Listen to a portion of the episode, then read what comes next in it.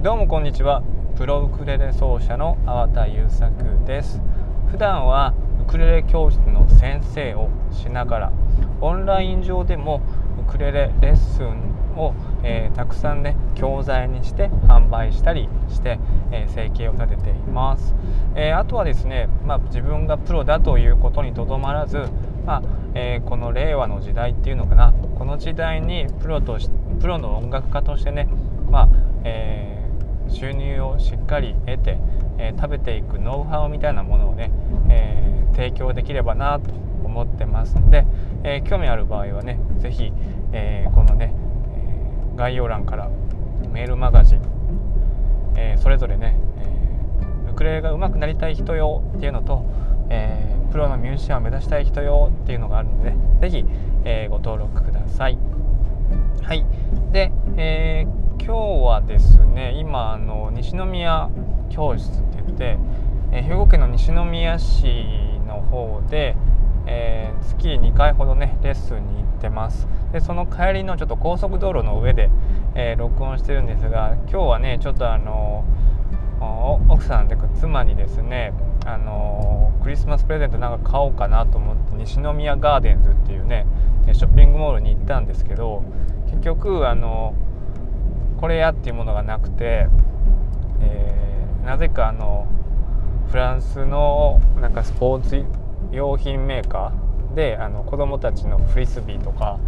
なんか野球遊び用の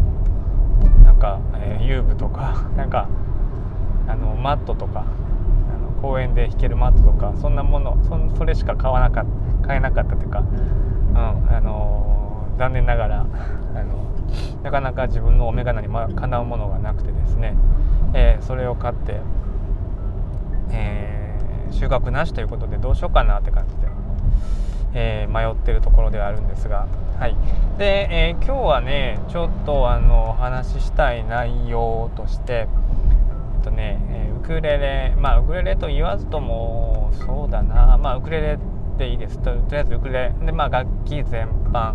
えー、あとね何だろう語学とかもそうかな。語学もそうだし、まあ、スポーツもそうでしょうね。あと勉強なんかもそうでしょう。であの何を喋りたいか、まあ、それらに関することなんですけどあのね自由に自由になるには不自由な経験が必要だよっていう話です。ちょっとね言いよどんでしまいましたが自由になりたいなら不自由な経験をせよっていうことですね。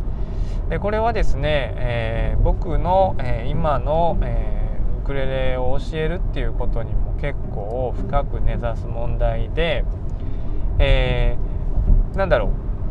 う。なんかやっぱりウクレレっていう楽器ってまあ簡単とかね楽々とか、えー、余裕とかねなんかまあ初めてのみたいなさなんかそういう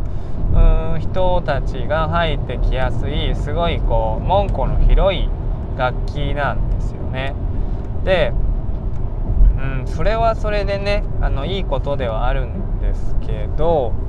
うんでもさやっぱりさみみんなさこう素敵な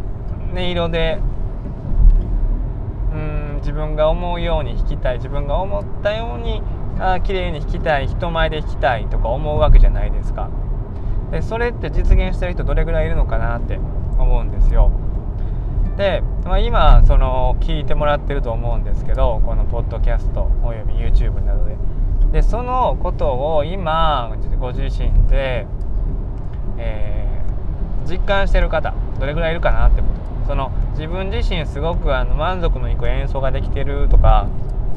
思うように弾けてるとか思った自分が理想とする弾き方ができてるっていう人どれぐらいいるかなって人に聞かせられるだけの演奏できてる人どれぐらいいるかなって自信持ってこれが自分のお箱ですってお気に入りの曲で、えー、って言える人どれぐらいいるかなって考えてほしいんですよ。でまあそれを言えるという状態っていうのはまあある意味自由に弾けてるっていうかさ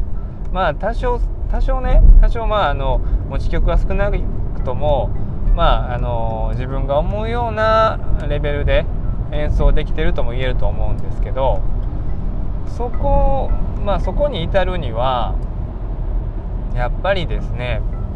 あの多分その人ってうんウクレレに限らずさウクレレじゃなくてもなんかけあの他の楽器で結構経験積んでたり、まあ、ウクレレだとしたらすごい何、えー、て言うの？しっかり練習してきて長年の蓄積があるからそう言えるんだと思うんだよね。だけどあのさっきも言ったようにウクレレってさ簡単とかさ楽々とか、えー、初めてのみたいな形楽器みたいな印象のある、うん、ものだからあの何、て言うの？いざ始めてみて最初は楽しかったもののなんかこう時が経つにつれて あれ？みたいな。え？って。これでいいの？みたいな。な何？みたいなこれ。こんなんでいいのかしら？みたいなさ風になってきませんか？ってことなんです。ね、でこれの原因もはっきりしててその簡単とか楽々とか初めての楽器に最適とか言われてこうノリでやれる楽器なんですけどやっぱりさそれなりにこう自由自在にって言ったらまあちょっと極端プロみたいな感じをイメージするかもしれないですけどあのー、まあ、納得の満足のいく演奏をねしようと思うならやっぱり順序とか学びの順序とかその、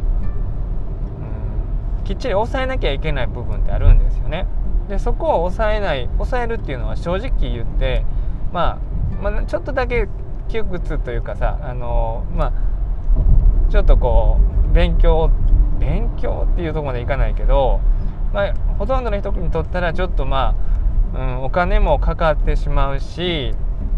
うん、時間も使かかってしまうし、まあ、一足飛びに行ける世界ではないんですよね。で、えー、だけどなんかそこに行くには結局その不自由さっていうのはそういうものなのだから結局自分がコミットしてそこにさあの力を割いてお金も多少は使ってやらなきゃいけないとこなんですよねだけどそこをすっ飛ばしてしますっ飛ばしてとりあえずモノマネのように演奏をして、えー、自由に弾けるっていうか自由自在に弾けるかってそんなこと全くやっぱりないんですよね。ここはもうあのうん理解してもらえると思うんですけどね。あの勉強だってそうでしょう。子供の勉強だってそうだし、まあ、英語の学習だってそうですよ。英語の学習とかでさ毎年のようにあとなんか新しいさこれで英語はこう怖くないみたいな教材とか必ず毎年のようになんか出てくるんだけどあのそんなものは多分、まあの一般の消費者をさこう翻弄するだけでさ結局成果を上げてる人っていないんですよねほとんど。それでそのそのものだけで。それがきっかけで、えー、成果が上がるようなうん学習につなげるっていう人はもちろんいるでしょうけどね、えー、まあその楽々とかさ簡単とかさ1日、えー、10分でとかってそんなそんなもので、えー、このテープを聞く CD を聞くだけでえー、あっという間に弾けるようになるみたいなそんなことは一切ありえないんですね。だからまああのウクレレでもさ簡単ウクレレみたいな形もあのそれはそれでいいんですけどそれがまあ実際実力を伴うようなものになっていくかっていうとそうではないです。でもう誤解色しくないのは簡単ウクレレを否定してるわけじゃなくてあのそこであの入なんていうのそこのこの楽そのウクレレっていう楽器に入ってきてくれた人はいいと思うんですけどそっからなんかこう抜け出せない。なんかもっとこう面白い弾き方とかもっと違う世界ってあるはずなのにそこに何て言うのかなうん。入ってこれずにまあ入ってくるのはちょっとやっぱり苦痛も伴うしね。えー、まあ、ある意味自由に弾くためには不自由が必要っていうのはそういうことなのね。自由に、え演奏するためにはそのそれなりに、え時間と労力とまあ多少のお金をかけて、え取り組まなければいけない、えまあ、えー、教教,、教材というかその知識があるんですよね。でそこをすっ飛ばして、えー、まあ楽しくって言ってもねその最初の楽しさっていうのはやっぱりね、えー、まあ、ある意味ちょっとこうファーストフード的なものがあってこう最初はねすごい美味しいとか楽しいとか思うんですけどそれが長続きするかっていうと全くそんなことはありえないです。長続きする楽しさではないんです。初めての楽器の楽しさっていうのは。やっぱり僕も振り返ってみてあの本当の楽しさってさあのなんか噛みしめるように出てくるじわじわ出てくる楽しさなのね。あの最初僕やっぱりピアノを5歳くらいからややらされててさその時はすごい苦痛だったんだけど今にして思えばまああのそれがね今の自分の知識に役立ってる部分もあるんであのそこの苦痛っていうかもう本当にうん何ていうのかある意味ちょっと辛かった思い出っていうのはさ音楽を学ぶ上で西洋音楽の基礎知識ね学ぶ上で。まああの今今僕が自由自在に楽器を奏でられてる一つの要素ではある。やっぱり一つじゃないや。それがかなり大きなウェイトを占めてるんですよね。だからあのこれからねウクレレ学ぶ人、まあ、あの簡単な簡単ウクレレとかも何でもいいですけど、まあ、手軽にっていうことで入ってきた方もあの途中でかまあもうほ何て言うの8割ぐらいの方はねあのそこから何かこうあ次の次のステップにやっぱり進みたいと。思ってるわけですよね。思う人が多いです。うちにもそういう相談よく来ます。であのそういう場合は是非あのやっぱり本物の知識って言ったらあれやけどしっかりこう打ち込む。打ち込むじゃないけど打ち込むっていうか何て言うのかな。まああの学ぶ期間っていうのはあの設けた方がいいですね。設けないとその自由とか理想の状態にはやっぱり進めないです。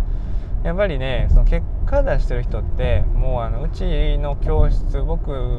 がキャリアスタート始めた頃からもう10年以上ねレッスンに来てもうまだまだ学ぶ姿勢満載で来てくれてる人がいるんですけど、まあ、そういった方もそうだしグループレッスンでもねもう10年ぐらい続いてる教室もあるんで、まあ、そういうね何、えー、て言うのかなそれなりに何て言うのこうちょっとずつでもいいです。そんなあの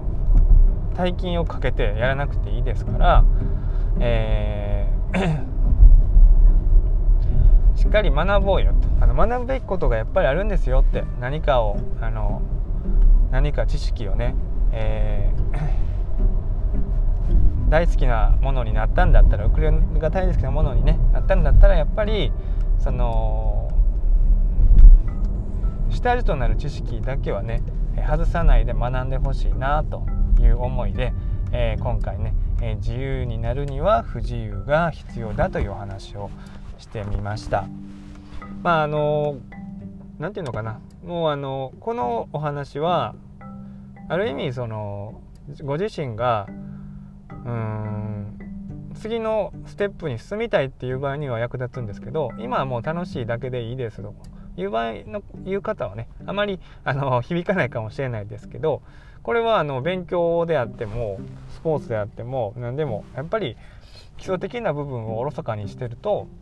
あの思ったようには弾けません次の楽しさ次のレベルの楽しさにはあの到達できないので、えー、そのね、えー、まあ一つの啓示として捉えてもらえたらなと思います。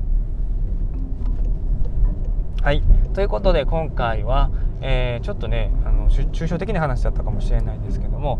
えー、自由になるには不自由を、えー、まあ、体感せよっていうか、ま